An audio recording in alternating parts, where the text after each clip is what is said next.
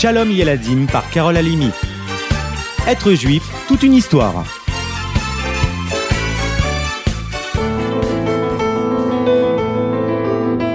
Rabbi Shmuel Strachan véhicule il y a bien longtemps à Vilna. Il est très connu, les amis, pour ses commentaires très précieux sur le Talmud. Mais en plus de son étude de la Torah, son bon cœur et sa générosité font de lui un homme tout à fait exceptionnel. Hachem lui donna la chance d'avoir largement de quoi vivre. Ainsi, son amour pour les autres le conduit à mettre en place un gmar. Chaque personne dans le besoin vient emprunter l'argent et promet de le rendre à une date bien précise, afin que d'autres puissent en profiter. Le rachage faisait très attention à ce que chacun rembourse son prêt à la date fixée. Car, disait-il, c'est très important que l'argent soit toujours disponible pour ceux qui en ont besoin. Il notait scrupuleusement les noms, les sommes, les dates fixées pour le remboursement. Se montrait sévère pour que les engagements soient tenus, quitte à aider de son propre argent ceux qui avaient besoin. Tout le monde aimait beaucoup ce saint homme, qui pouvait paraître sévère, mais qui était si bon. On le savait riche, très avancé dans l'étude de la Torah. Chacun s'attendait donc à ce qu'il choisisse pour sa fille un mari d'une grande noblesse, issu d'une très bonne famille, un Talmid Raham dont les connaissances seraient reconnues. Il n'en fut rien. Lorsque le moment arrivait, on découvrit un fiancé très simple, dont les connaissances en Torah étaient aussi modestes que les moyens financiers. Pourquoi donc le Rachash l'avait-il choisi pour sa fille? Écoutez un peu. Comme nous l'avons signalé, il insistait pour que chaque prêt soit rendu dans les temps. Dès que le prêt était rendu, ou seulement une partie, il le notait sur un petit carnet. Cela semblait décidément très important pour lui. Un jour, un tailleur du nom de Rab Zelman vint le trouver. J'ai besoin, Rabbi, de 100 roubles. C'est une très grosse somme. Nous allons fixer ensemble la date du remboursement et je m'y tiendrai. Très bien, entendu. Sans plus de questions, le Rav convint avec lui de la date et la transaction fut conclue. Quelques mois plus tard, le tailleur frappa à la porte de Rabbi Shmuel. Celui-ci, plongé dans l'étude d'un passage de Gemara, ne fit même pas attention à l'étranger qui se tenait sur le pas de la porte et n'osait entrer. Bonjour, Rabbi Shmuel, je viens vous rendre les 100 roues que vous m'avez prêtées il y a quelques semaines. Je vous remercie beaucoup, grâce à Dieu, tout s'est arrangé. Tenez. Très bien, très bien, laissez-la, je noterai. Le rachage répondit sans faire très attention à ce qui se tenait devant lui. Il prit l'enveloppe rapidement et à peine la porte refermée, le tailleur partit, le rave oublia tout. Continua son étude. Tard dans la soirée, il ferma le livre et laissa l'enveloppe à l'intérieur. Quelques jours plus tard, le rachage consulta ses comptes. Tiens, le tailleur ne, ne m'a pas payé, il est en retard. Où est l'argent? Je vais lui laisser encore un peu de temps. J'irai le voir ensuite. Les jours passèrent, ne voyant rien venir, le rachage décida d'intervenir. Il se rendit chez le tailleur.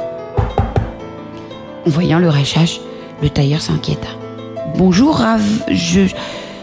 Qu'est-ce qui, vous amène? Sincèrement, je voudrais d'abord m'excuser. Je viens aux nouvelles car la date est dépassée et votre dette n'est pas remboursée. Que se passe-t-il? Pardon, ma dette Mais je suis venu chez vous à la date fixée. Je, je vous ai tout remboursé. L'argent était dans une enveloppe blanche. Vous étiez en train d'étudier. Nous n'avons pas trop discuté. Le tailleur était inquiet. Ah non. Si vous m'aviez remis l'enveloppe, je m'en souviendrai. De plus, je l'aurais noté. Non, Rebzelman, je suis sûr, je n'ai pas eu votre argent. Le tailleur pâlit, sentit son cœur battre à trouble. Il savait que ce serait sa parole contre celle du rave. Comment lui faire comprendre qu'il disait la vérité? Où pouvait bien être cette enveloppe? Le rachage reprit. Puisque vous ne voulez pas rembourser, faisons appel à un beddin, un tribunal composé de plusieurs rabbins.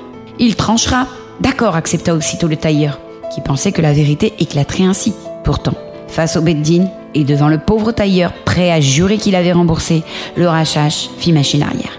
Il ne pouvait laisser un juif jurer d'un mensonge, car il pensait que c'était un mensonge. Vous me suivez bien, les amis le tailleur, quant à lui, vit d'un seul coup ses espoirs réduits à néant. J'ai tout payé, je le jure, jusqu'au dernier sou. Non, répondit le rachage. Je ne veux pas que vous juriez. J'abandonne la tête, je la rembourserai moi-même, tant pis. Malheureusement, comme vous pouvez l'imaginer, les amis, les gens commencèrent à parler. Raconter ce qu'ils avaient entendu de cette histoire, chacun voulait donner son avis, bien entendu personne ne croyait l'innocent et malheureux tailleur qui vit son magasin se vider. Il dut supporter nombre de ragots qui se disaient derrière lui. On l'accusait de tous les maux. Il ne voulait pas rembourser, il mettait en doute la parole de Rabbi Shmuel, il, lui qui notait tout si méticuleusement. Comment Cette période fut pour le tailleur comme la traversée d'un désert. Mais il espérait au fond de lui que la vérité se saurait un jour. Il priait de tout son cœur pour cela. Nul ne sait combien de temps dura ce cauchemar. Un jour, pourtant, alors que le rachach étudiait, il eut besoin du fameux livre dans lequel il étudiait ce jour-là. En l'ouvrant, une enveloppe blanche tomba sur le sol. Rabbi ramassa, l'ouvrit. Oh Son cœur tressaillit. Comment? Qu'est-ce que cela? Il compta l'argent qui s'y trouvait, vérifia combien le tailleur devait, revérifia encore. Tout lui parut alors évident. Le pauvre homme n'avait pas menti. Tout ce temps, il était passé pour un voleur aux yeux de tous. Pourtant, il était un honnête homme qui avait rendu son prêt en temps et en heure. Oh, comment réparer les torts que j'ai causés? Le pauvre homme Les gens croiront que j'ai pardonné, ils ne me croiront jamais si je leur dis que je me suis trompé. Le rachage partit voir le tailleur. Celui-ci avait été obligé de déménager. Mais le rat, qui se sentait de plus en plus coupable, n'abandonna pas. Il le trouva finalement. Pardonnez-moi, pardonnez-moi, c'est vous qui avez raison. Comment puis-je vous aider? Par ma faute, les gens croient que vous êtes un menteur, un voleur. Comment faire pour qu'ils sachent que c'est moi qui fis une énorme erreur? Désolé, cher Toutes les excuses du monde ne pourraient changer ce que je vis. Les gens m'ont tous tourné le dos. Je n'ai plus de commerce. Personne ne me fait confiance. Pardon, encore pardon, je ferai des excuses publiques. À quoi bon? On dira que votre cœur vous a poussé à m'aider. Les gens vous aimeront plus et ils me détesteront plus. C'est vrai, vous avez raison. Que faire alors? L'instant d'une petite réflexion, le rachat eut une idée. Écoutez, je crois que j'ai trouvé la solution. Si cela vous convient, vous avez un fils. Oui, oui, exact. Moi j'ai une fille. Oui, le tailleur ne s'attendait pas du tout à ce qu'il allait entendre.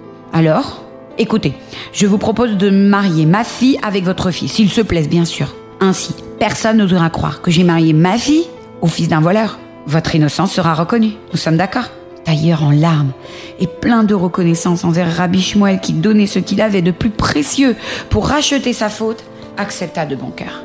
Ainsi, le simple fils de Reb Smalman, le tailleur, épousa la fille du rachage. Ce que Hachem décide dans le ciel, quand il destine un tel à une telle, 40 jours avant la naissance, personne ne peut le changer.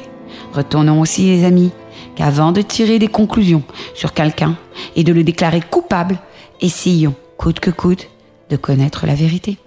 À bientôt. Être juif, c'est vraiment toute une histoire, n'est-ce pas? À bientôt.